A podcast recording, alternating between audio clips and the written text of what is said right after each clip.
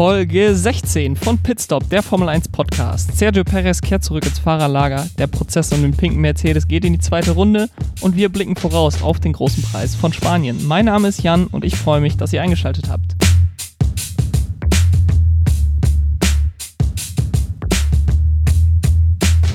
Runde 6 der Saison 2020 in der Formel 1.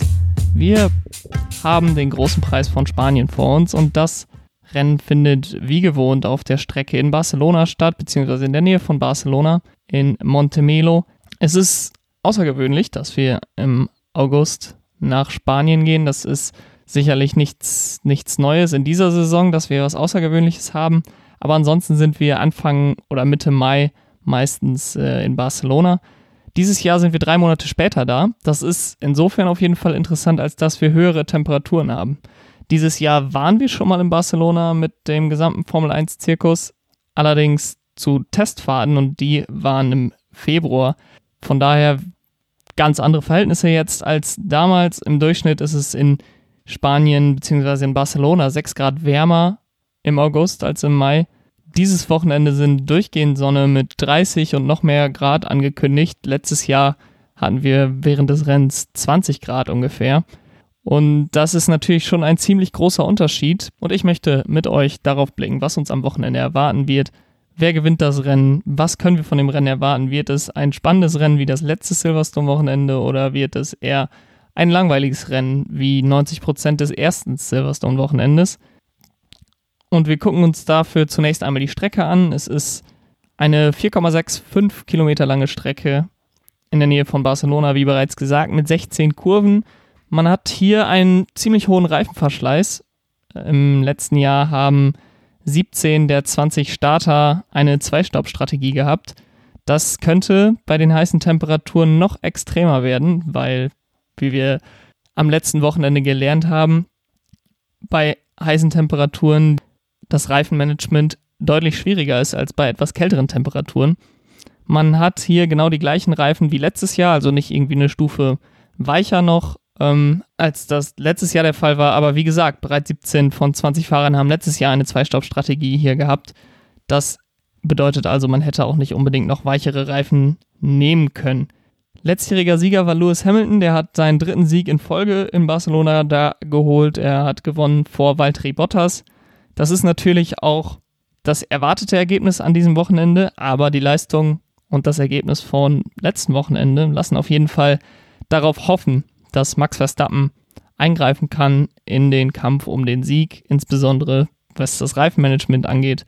Die Strecke ist vom Charakter her ziemlich schnell, hat eine hohe Durchschnittsgeschwindigkeit. Wir haben gerade im ersten und zweiten Sektor sehr viele schnelle Kurven. Dann haben wir einen relativ technischen dritten Sektor. Wir haben aber eigentlich nie so eine richtig gute Überholmöglichkeit. Die beste Überholmöglichkeit ist eigentlich Kurve 1. Allerdings ist das Folgen aus der letzten Kurve, einer schnellen Rechtskurve, ist relativ schwierig und Kurve 1 folgt auch nicht unbedingt, ist nicht unbedingt eng. Also es gibt keine besonders starke Bremszone vor Kurve 1, wo man irgendwie den Gegner gut ausbremsen könnte. Wir haben, äh, wie gesagt, in Sektor 1 und 2 sehr schnelle Kurven. Dazu gehören insbesondere Kurve 3, eine sehr langgezogene 180 Grad Rechtskurve und Kurve 9, eine sehr schnelle 90 Grad Rechtskurve auf die zweite Geraden. Da sind sehr hohe Belastungen zu erwarten für die Vorderreifen, ähnlich wie das mit den Kurven in Silverstone war. Und da gibt es auch eine Frage zu von Jan Weiden, der hat auf Twitter die Frage gestellt, ob davon auszugehen ist, dass Mercedes die gleichen Probleme haben wird wie beim letzten Rennen. Es ist ja jetzt heißer als bei den Testzeiten. Was kann man da erwarten? Ich glaube, dass man diese Frage so richtig erst beantworten kann, wenn wir am Freitag sehen, wie sich die Reifen verhalten. Also in Silverstone haben wir am Wochenende vorher gesehen, wie die weichen Reifen relativ schlecht funktioniert haben und beim zweiten Wochenende waren dann ja die Medium-Reifen die weichen Reifen und man äh, hat dann wirklich beim Training erst gemerkt, was das bedeutet. Also man hat dann während der Trainingssession eigentlich erst gemerkt, okay, den weichen, den können wir gar nicht gebrauchen, den die verbrennen wir jetzt alle quasi die Sätze im Training und äh, gehen dann nur mit den Mediums und den harten Reifen ins Rennen. Ich glaube, so extrem wird das nicht sein an diesem Wochenende, wobei man abwarten muss, wie sich das verhält. Aber ich glaube schon, dass der weiche Reifen zumindest fürs Qualifying noch der beste Reifen sein wird. Das war ja in Silverstone nicht mal unbedingt gegeben letztes Wochenende. Und dass viele in den Top 10 dann auch auf den weichen Reifen starten werden müssen. Und ich glaube dann auch, dass diese alle eine Zwei-Stopp-Strategie machen müssen. Was das jetzt für Mercedes bedeutet und ob Mercedes die gleichen Probleme haben wird, ich weiß nicht, wie sehr man jetzt daraus lernen konnte in diesen fünf Tagen. Grundsätzlich würde ich sagen, Mercedes hat ein kleines Problem, was das Reifenmanagement angeht. Sie sind von der Geschwindigkeit auch bei heißen Temperaturen dieses Jahr eigentlich nicht zu schlagen, aber es ist eben das Reifenmanagement, was ihnen letzte Woche sehr stark zugesetzt hat. Wenn der harte Reifen richtig gut, ein richtig guter Rennreifen ist und der Medium-Reifen auch brauchbar ist, also nicht so wie letztes Wochenende, wo der nur sechs Runden gut war und dann nach zehn Runden man damit schon nichts mehr anfangen konnte, dann könnte ich mir vorstellen, dass Mercedes das hier relativ souverän gewinnt. Wenn das ähnlich ist wie letztes Wochenende und Red Bull wieder ein super Reifenmanagement hat, äh, Mercedes gar nicht vom Fleck kommt ähm, nach ein paar Runden auf, auf den Reifen, dann könnte ich mir das wirklich vorstellen, dass Red Bull Mercedes da wieder gefährlich werden kann. Ich würde es mir auch wünschen, wir wollen ja zumindest einen kleinen Titelkampf sehen und der wird natürlich noch spannender, wenn auch ein zweites Team damit eingreifen kann und das nicht nur zwischen Lewis Hamilton und Valtteri Bottas ist. Ähm, aber ich gehe jetzt erstmal davon aus, dass Mercedes das stärkste Auto haben wird. Das stärkste Auto haben sie auf jeden Fall, aber auch die beste Rennpace haben wird. Ähm, aber ich lasse mich da gerne anderweitig überraschen. Ich habe es gerade auch schon mal anklingen lassen, man kann schlecht folgen aus der letzten Kurve, man kann schlecht folgen in die zweite DRS-Zone auf der Gegengraden in, aus Kurve 9 heraus.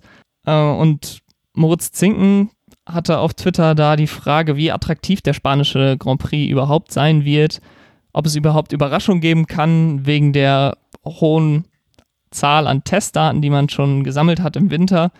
Und in den letzten Jahren muss man sagen, die Strecke war nicht besonders attraktiv. Klar, wir hatten den Crash zwischen Nico Rosberg und Lewis Hamilton in 2016, wo Max Verstappen seinen ersten Sieg geholt hat. Aber das war dann so ein einzelnes Ereignis, was passiert ist und eigentlich eignet sich die Strecke relativ schlecht fürs Racing. Ich glaube nicht unbedingt, dass das mit den Testdaten zu tun hat, hauptsächlich, sondern einfach, wie die Strecke angelegt ist. Wie gesagt, man hat keine starken Bremszonen. Äh, man kann ziemlich schlecht folgen über weite Teile der Strecke. Aber natürlich ist das auch kein Vorteil, wenn die, die Teams genau wissen, was sie da erwartet. Das ist dieses Jahr vielleicht auch noch wieder ein bisschen anders. Wir haben viel höhere Temperaturen, 30 plus Grad. Das wird sicherlich interessant.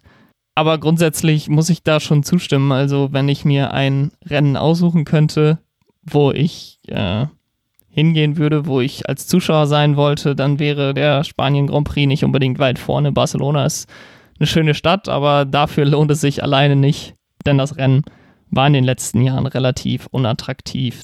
Blicken wir allerdings wieder auf dieses Jahr und ich habe mir nochmal die Testergebnisse angeguckt, denn das war das letzte Mal, dass wir auf der Strecke in Barcelona waren.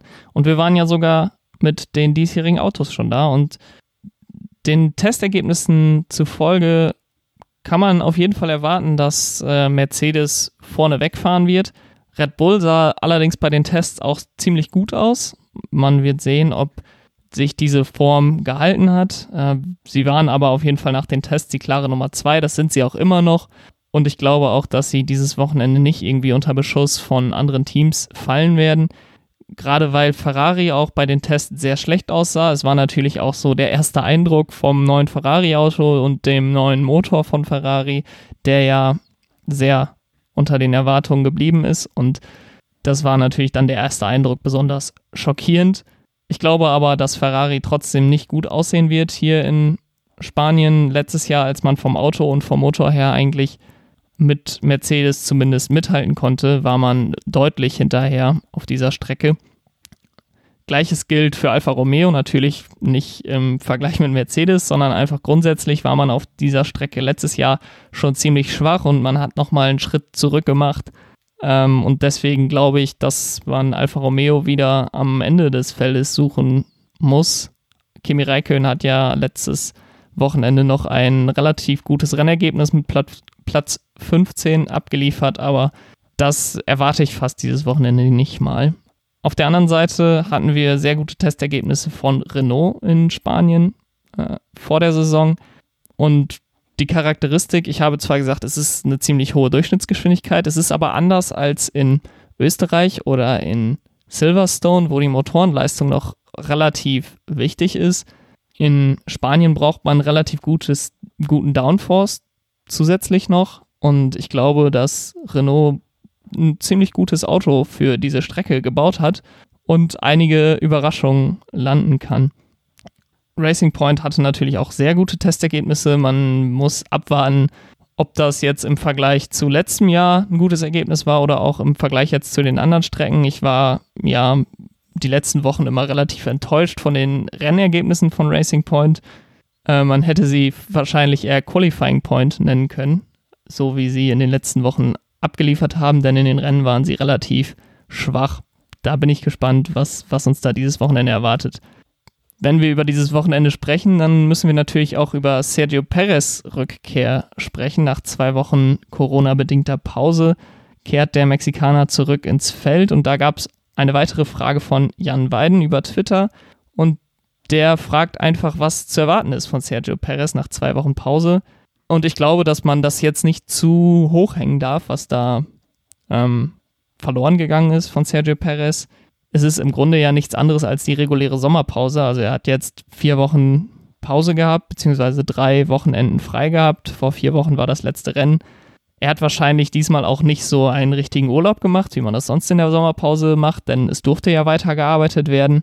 Er wird sich gut vorbereitet haben, nicht unbedingt speziell auf das Spanien-Wochenende, schon seit zwei Wochen, denn es sah ja auch kurzfristig so aus, als wenn er beim zweiten Silverstone-Rennen hätte mitfahren können. Aber er wird sich, er wird auf jeden Fall sehr gut vorbereitet sein. Und ich glaube nicht, dass man es merken wird, dass er eine Pause gemacht hat. Es gab ja in den beiden Rennen, bei denen Nico Hülkenberg bei Racing Point war, ein paar Probleme, gerade zu Beginn. Der Sitz passte nicht, die Kopfstütze passte ihm nicht so ganz. Er hatte ein bisschen Rückstand, was die, die Muskulatur am, am Nacken angeht. Und all das wird bei Sergio Perez kein Problem sein. Er ist ja Teil des Teams seit Jahren schon und deswegen glaube ich auch nicht, dass da, dass da groß etwas äh, zu merken sein wird, dass Sergio Perez weg war.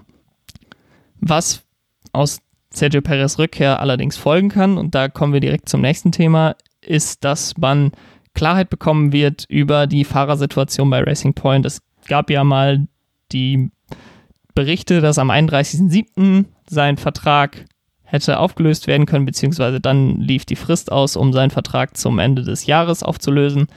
Dann kam dieser positive Corona-Test dazwischen und dann gab es darum eigentlich erstmal gar keine Gespräche mehr. Er hat jetzt selber im Interview gesagt, dass er ziemlich zuversichtlich ist, dass er 2021 ähm, bei Racing Point bleibt. Allerdings gibt es auch genauso starke Gerüchte, dass äh, Sebastian Vettel seinen Platz im dann Aston Martin übernehmen wird. Man hat Sebastian Vettel mit den Leuten von Racing Point viel gesehen in den letzten Wochen. Es gab Gerüchte, dass man es eigentlich hätte schon verkünden wollen zwischen den beiden Silverstone-Wochenenden. Äh, aber durch Sergio Perez Ausfall ist dann eben äh, daraus nichts geworden, einfach auch aus Respekt vor Perez, weil man nicht irgendwelche Entscheidungen verkünden wollte, ohne dass Perez sich dazu äußern kann. Und jetzt mit Perez zurück kann ich mir vorstellen, dass nach dem Rennwochenende, gerade wenn wir dann noch wieder eine Woche Pause haben, verkündet wird, was in, den, in der kommenden Saison ansteht.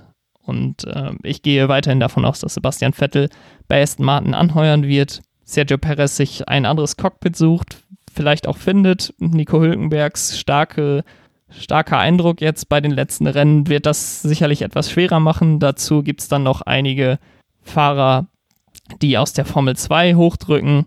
Ähm, die Plätze sind, ja, die Plätze sind rar und das wird Sergio Perez auch merken. Ich hoffe aber für ihn und vom Talent her sollte er auch auf jeden Fall einen Platz bekommen. Und ich glaube auch, dass bei Haas oder bei Alfa Romeo durchaus noch ein Platz frei wird. Gerade weil Sergio Perez auch mit seinem mexikanischen Background jemand ist, der Sponsoren mitbringt, der ein bisschen Geld mit in die Kasse bringt gleichzeitig aber nicht ein Paydriver ist, sondern sehr, sehr gute Leistung immer abbringt und so sicherlich für die kleineren Teams eine interessante Option ist. Dann will ich jetzt noch, wie ich es eigentlich vor jedem Wochenende machen will, meinen Tipp abgeben für das kommende Wochenende. Einmal die Pole Position und dann die Top 3 im Rennen. Und ich glaube, dass die Pole Position wie bereits in der letzten Woche wieder Valtteri Bottas holen wird. Er hat es letztes Jahr auch schon gemacht in Barcelona. Ich glaube, dass Lewis Hamilton gar nicht so sehr die Pole Position braucht und relativ sich sicher fühlt in der Fahrerweltmeisterschaft, sich nicht unbedingt bedroht fühlt von Valtteri Bottas und Bottas eben alles reinsetzt und das am Ende vielleicht die wenigen Hundertstel, Tausendstel ausmacht, die Bottas dann vor Hamilton liegen kann. Bei den Top 3 im Rennen sieht das dann wieder anders aus. Da habe ich Lewis Hamilton vorne vor Max Verstappen, äh, der dann vor Valtteri Bottas als Zweiter ins Ziel kommen wird. In meinem Tipp. Ich glaube, dass das Reifenmanagement wieder entscheidend sein wird. Ich habe es gerade schon mal anklingen lassen. Und ich glaube, dass Lewis Hamilton da einfach nochmal deutlich besser ist als Valtteri Bottas und Max Verstappen zumindest im Red Bull äh, das beste Reifenmanagement im Moment äh, im Feld hat. Vielleicht ein Charles Leclerc kommt ihm da noch nah. Aber das äh, war schon letztes Wochenende sehr beeindruckend und ich glaube deswegen, dass Max Verstappen Valtteri Bottas schlagen kann und auf Platz 2 ins Ziel kommen wird. Was wir für Sebastian Vettel erwarten können, der ja jetzt nach Nico Hülkenbergs Blitz-Comeback wieder der einzige Fahrer ist aus Deutschland, ist, glaube ich, relativ wenig. Das Vertrauen ist, das hat man, glaube ich, letztes Wochenende sehr stark gemerkt, auf Null angekommen äh, oder vielleicht schon im Minusbereich. Und der Ferrari wird, glaube ich, auch auf dieser Strecke nicht besonders gut laufen. Bei den Testfahrten, wie gesagt, waren sie ziemlich schlecht unterwegs. Ich hoffe, dass er wieder um die Punkte mitfährt. Ich hoffe, dass er in Q3 kommt. Äh, das sind Hoffnungen, die ich vor der Saison mich nicht getraut hätte zu sagen, weil sich die lächerlich angehört hätten, weil man damit gerechnet hat, dass Ferrari mindestens drittstärkste Kraft ist, eigentlich die zweitstärkste Kraft. Aber das ist jetzt sowas von weggewischt und ich bin sehr gespannt, was äh, Ferrari bringt an diesem Wochenende, aber ich habe keine hohen Erwartungen. Kommen wir zu den Nachrichten und da ist mal wieder Racing Point im Mittelpunkt, denn der bereits am Wochenende angekündigte Einspruch gegen das erste Racing Point Urteil der Saison von mehreren Teams ist jetzt umgesetzt worden in die Tat und zwar Ferrari und Renault haben gegen das Urteil Einspruch eingelegt. Es hieß auch erst, dass Racing Point Einspruch einlegen wollte. Da gab es jetzt noch Nachfragen von einigen ähm, auf Twitter, ob Racing Point denn jetzt keinen Einspruch mehr einlegt. Meines Wissens müssen sie das nicht. Es ist ja ein unabhängiges Gericht, was da jetzt nochmal äh, angerufen wird wegen des Einspruchs. Und die werden natürlich auch für Racing Point entscheiden, wenn Racing Point unschuldig ist. Da braucht jetzt Racing Point keinen Einspruch einlegen, denn wenn sie unschuldig sind, werden sie eben freigesprochen. Was bei der ganzen Sache noch ziemlich interessant war, ist, dass sowohl Williams als auch McLaren ihren zuerst angekündigten Einspruch dann doch nicht durchgeführt haben. Was daran relativ ähm, interessant ist auf jeden Fall, ist, dass beide Teams in 2021 Mercedes-Kunden sind. Williams ist natürlich schon seit Jahren Mercedes-Kunde. McLaren wird in 2021 wieder Mercedes-Kunde nach einigen Jahren äh, bei Honda und Renault als Motorenkunde. Ich weiß nicht, es ist natürlich nur Spekulation und ähm, ich bin wirklich keiner, der irgendwelche Verschwörungen unterstützen will. Ähm, seien sie noch so harmlos bei der Formel 1. Äh, aber es ist natürlich gut möglich, dass da die hohen Instanzen von Mercedes gesagt haben, okay, seht mal zu, dass ihr euren Einspruch nicht einlegt. Ihr braucht ja auch keinen Einspruch einlegen, wenn Ferrari und Renault den einlegen. Dann wird ja von einem unabhängigen Gericht entschieden. Das ist dann ja nicht mehr entscheidend, ob ihr auch noch Einspruch einlegt. Haltet euch da ein bisschen zurück. Wir wollen unsere Zusammenarbeit gut fortführen und jetzt die durch so eine gerichtliche Sache nicht in Gefahr bringen. Wenn Racing Point schuldig ist, dann werden sie schuldig gesprochen. Es gibt einen Einspruch. Ihr braucht euch da jetzt nicht groß aufspielen. Sowas in der Art stelle ich mir vor, denn natürlich kann Mercedes nicht darüber entscheiden, was McLaren oder Williams tun. Und das wäre natürlich Erpressung, wenn die sagen, ihr legt jetzt keinen Einspruch ein, sonst machen wir die Motoren teurer. Ähm, aber ich glaube, dass da schon hinter den Kulissen gesprochen wurde, dass da ja einfach wegen der ganzen Publicity gesagt wurde, okay, Williams, McLaren, haltet euch bitte zurück, wir können es euch nicht verbieten. Aber ihr braucht ja auch keinen weiteren Einspruch einlegen, wenn Ferrari und Renault mit ihrem Einspruch durchkommen. Wo hinter den Kulissen auch viel drüber gesprochen wird, ist das neue Concord Agreement. Das äh, wurde, da wurde jetzt die Deadline zur Unterzeichnung um eine Woche verschoben. Die war eigentlich am gestrigen Mittwoch. Mercedes möchte da noch einige Änderungen dran vornehmen. Was ist das Concord Agreement genau? Es regelt insbesondere die Verteilung der Einnahmen der Formel 1, wie werden Preisgelder ausgeschüttet an die Teams und außerdem regelt es auch die Änderung bzw. den Ablauf von Regeländerungen und noch eine ganze Palette weiterer Spielregeln rund um die Formel 1. Es ist aber nicht technische Regelung, die da festgelegt wird im Concord Agreement, sondern eben die kommerzielle. Was passiert mit dem Geld, was die Formel 1 einnimmt? Wie wird das in Preisgeldern umgesetzt? wer bekommt wie viel Geld.